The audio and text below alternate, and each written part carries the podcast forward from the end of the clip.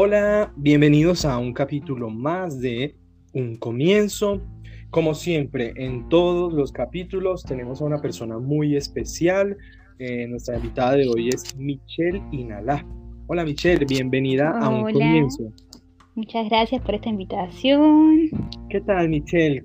Eh, pues nosotros, como de pronto ya habrás escuchado, eh, la idea de, este podcast es que nos cuenten las personas, nuestros invitados, acerca de, sus vivencias. En este caso, eh, vos hace un tiempo ya que vivís acá en la ciudad de Córdoba, pero precisamente no sos de acá. Entonces, contanos un poco de dónde venís, hace cuándo que estás acá, cómo fue todo el proceso para ese comienzo nuevo que tuviste acá en la ciudad de Córdoba. Ok, sí. Bueno, sí, tal cual. Yo estoy acá. Este es mi ya mi quinto año en Córdoba. Yo nací en el sur de Argentina, en Santa Cruz, en la ciudad de Río Gallegos. Nací ahí, me crié ahí hasta los 16, 17 años. La ciudad es bastante pequeña, está casi al fin del mundo de la Argentina justamente. Y como a los 16, 17 años justamente, me empezó a, a pasar de que no me sentía cómoda en la ciudad. Lo que pasa es que la ciudad es el clima no ayuda, hace mucho frío y aparte del frío hay mucho viento, entonces es algo que cuesta vivir día a día, digamos. No haces otra cosa que ir a la escuela, no, no salís mucho, casi siempre estás en tu casa, prácticamente vivís en cuarentena. y mm, empecé a pensar que no, no me sentía cómoda ahí, además la gente, al ser una ciudad pequeña, la gente tiene como la mente un poco más cerrada, todo lo que no es eh, lo heteronormativo se ve raro, diferente, malo. Eh, es eso, la gente no tiene la mente muy abierta, entonces cuesta tener otras ideas, otros pensamientos. Michelle, y vos, eh, ¿cómo es que en la mente de, una persona que relativamente joven a la edad que, tomaste esa decisión, cómo es que la toma? O sea, yo, vos ya habías tenido de pronto amigos de acá o algún familiar eh, acá en esta ciudad, en Córdoba, o cómo fue que, te, que se te metió a la cabeza que querías eh, venir para la ciudad? Yo tengo dos hermanas mayores, que las amo un montón y están acá en Córdoba hace mucho más tiempo que yo, obviamente. También cumplieron su mayoría de edad y se vinieron acá a estudiar. De todas formas, es bastante normal que la gente del sur se críe pensando que se va a ir a, otra provincia a estudiar porque no hay universidades allá, o al menos no habían tanto como las hay ahora. Pero, sin embargo, no era algo que yo había planeado con tiempo. yo vivía con mi papá y teníamos la planificación de que yo me iba a quedar ahí, que iba a estudiar ahí, y que iba a vivir con él y ya. Pero eh, fue más que nada la ciudad, eh, la Universidad de Córdoba es muy prestigiosa, igual la Universidad Nacional de Córdoba. Entonces, con lo poco que investigué, me dieron muchas ganas de venir a estudiar acá, por todas las ventajas que tiene y porque es una ciudad muy, muy bonita. Cuando decís ventajas, Michelle, ¿a qué te referís? Ah, bueno, como hablaba del clima, acá puedes llevar otro estilo de vida, hay muchas más personas, y lo que tiene también es que yo, por ejemplo, que estudio la licenciatura en Trabajo Social en la Facultad de Ciencias Sociales, es una carrera que tiene ideas cada vez más nuevas, al ser de sociales cada vez se actualizan más. Entonces, las ideas nuevas que pueden tener de trabajo social las escriben los mismos profesores que enseñan ahí. En cambio, en Río Gallegos se estudiaría lo que escriben los profesores acá. Entonces, como que tenés eh, otro tipo de información, otro tipo de experiencia que está bueno como aprovecharla. Claro, diríamos entonces que, uno de los atractivos era que, pensabas eh, eh, o que tenías esa idea de la, de la, universidad acá en Córdoba. Exactamente, pero de igual forma creo que es eh, importante pensar que una persona con 17 años no piensa tanto las cosas, que creo que tiene sus ventajas y sus desventajas, digamos. no lo planeé muy bien. Yo estaba por terminar el secundario, me quedaban dos meses para terminarlo y le dije a mi papá, papá, me quiero ir a vivir a Córdoba, quiero ir a estudiar allá. Mi papá no me apoyó cuando yo se lo dije, discutimos muy fuerte, eh, él me dijo muchas cosas que me hirieron, como que no me iba a recibir, como que la universidad era mucho para mí, y me dijo que no me iba a apoyar, que lo único que me pagaba era el viaje de ida. Y lo tomé, me vine de todas formas. A ver, tengo eh, la ventaja de que mis hermanas están acá.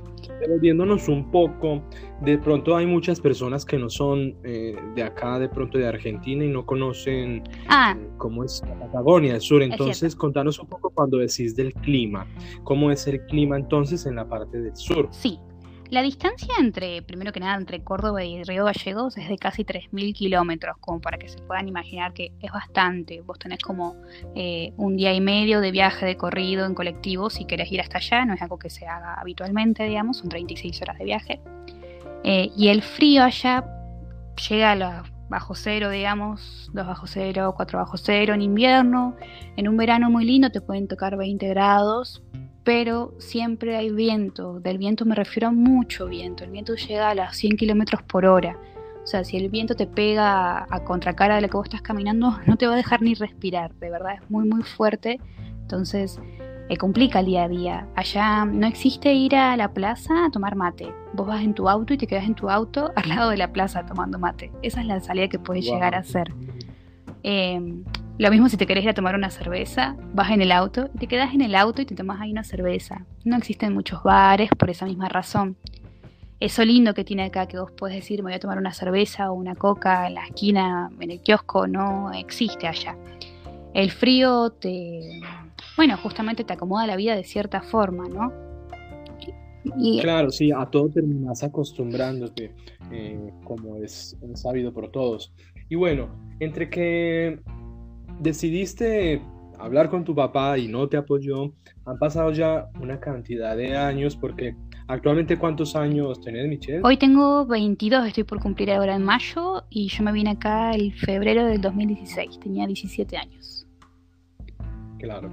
Y dentro de todo, todo el tiempo que has vivido acá, eh, ¿querés contarnos acerca de uno que hoy y en este momento vos recuerdes como eh, una de las experiencias que más te ha marcado? Sí, yo diría que es el primer año, el primer año que estuve acá, porque, bueno, creo que como todos, si no te mudaste alguna vez eh, a otro lugar, yo me fui a vivir con mi hermana Stephanie. Ella vivía en el departamento de mis abuelos, mis abuelos tienen un departamento en un pueblito muy cerca de la ciudad de Córdoba, a 45 minutos más o menos en colectivo. Ella vivía ahí y yo me mudé ahí. Ella me apoyó el primer año, yo no trabajé mi primer año acá, me dediqué únicamente al estudio. Y cada cosa que hubiera en la facultad, cada encuentro, cada taller que hubiera, yo me anotaba ahí y fue una experiencia muy linda poder dedicarse solo al estudio porque la verdad que me abrió mucho la mente, eh, dejé de ser tan prejuiciosa, pude ponerme como una, una posición política, un montón de cosas que, que me ayudaron a mí, digamos, como para conocerme y crecer como persona, pero estaba al otro lado como cualquier otra persona que se muda a un lugar nuevo, que es difícil sentir tu casa como tu casa primero, tu habitación como tu habitación, los primeros días en los que te vas a dormir como que es raro, ¿no? Sentir, esta es mi nueva casa, no voy a volver a la anterior. Todos esos sentimientos que, que uno se va encontrando. Se te encuentran. Tal cual, y mezclados, ¿no? Era como una felicidad, pero lo mismo era como raro.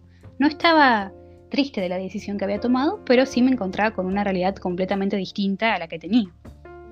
Eh, Claro, entonces digamos que esa fue como la experiencia que, que más eh, recuerdas, pero vos la marcarías más como una experiencia positiva, ¿no? Sí. De, de todo un cambio en ese primer año.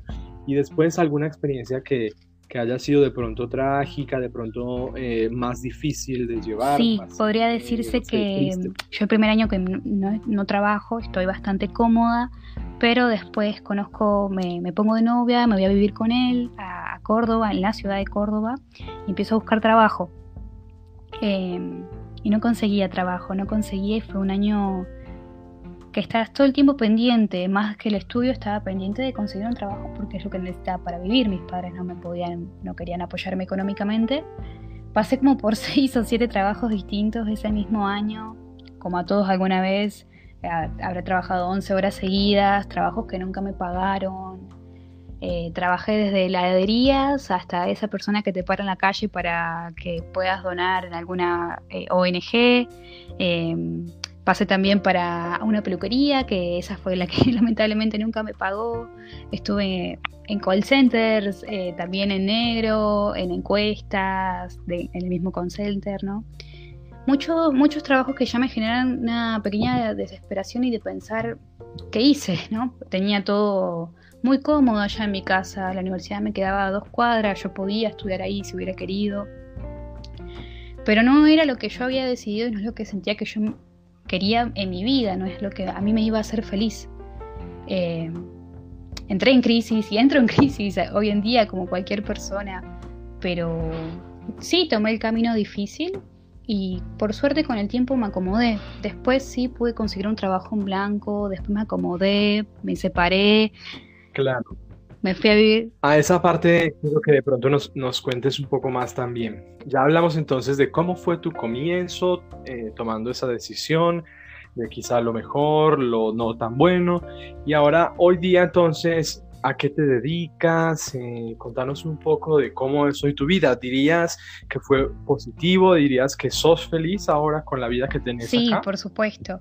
A ver, pasaron muchas cosas, conocí muchas personas, me volví a poner de novia, ahora actualmente, eh, bueno, estoy en este trabajo que mantengo hace dos años ya, ya estoy dos años en la misma empresa, trabajo en un call center, eh, en esa misma empresa conocí a, mi actual pareja, mm, nos fuimos a vivir juntos, ahora estamos planeando ir a un departamento completamente nuevo, eh, estoy en contacto con mis hermanas, hice muchos amigos, conocí muchas personas, muchas experiencias distintas y sí, estoy muy feliz con mi vida, se acomodó con el tiempo. Como digo, tomé muchas crisis, muchos días que quizás lloré hasta dormirme porque sentía que no había tenido la decisión correcta, pero hoy puedo decir que tomé la decisión correcta. Eso, y con eso, Michelle, eh, quiero que vayamos a, la última parte de este capítulo. Eh, quiero que te imagines otra chica o muchas chicas o chicos eh, que estén, digamos, pasando por ese momento, por ese momento en el que sienten que lo que tienen o donde están eh, no les, eh, no les hace feliz. Entonces piensan eso y, y, qué tal si los invitas o los inspiras, ¿Qué, ¿Qué mensaje les darías para que se inspiren a tratar de siempre dar ese primer paso y tener un comienzo? Totalmente. Si bien de mi parte puedo decir que tuve algunas ventajas como tener a mis hermanas acá. Eh, también tuve otras desventajas como cualquier persona.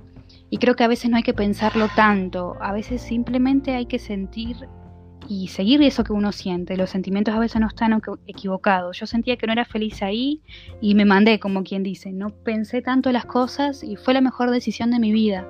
A veces no hay que pensar tanto. Eso, solo seguir lo que uno siente. Después eh, todo se va acomodando, no, no hay que pensar tanto las cosas. Y por último, Michelle, eh, como a todos nuestros invitados, eh, quiero darte espacio para que si querés compartas lo que serían tus redes sociales para que te sigan y te encuentren también. Por supuesto, me pueden seguir con arroba Michelle Nalab. En cualquiera de mis redes sociales estoy de igual manera. Perfecto. Y nosotros también, entonces, Michelle, eh, yo te invito entonces a que compartas este podcast en tus redes, en tu Facebook, en tu Instagram. Y así cada vez somos más las personas que nos decidimos a inspirar a los demás a que tengan su comienzo. Muchísimas gracias, Michelle. Un abrazo. Muchísimas gracias a por, vos por invitarme, Miro. Muchas gracias por el espacio. Chao. Igual.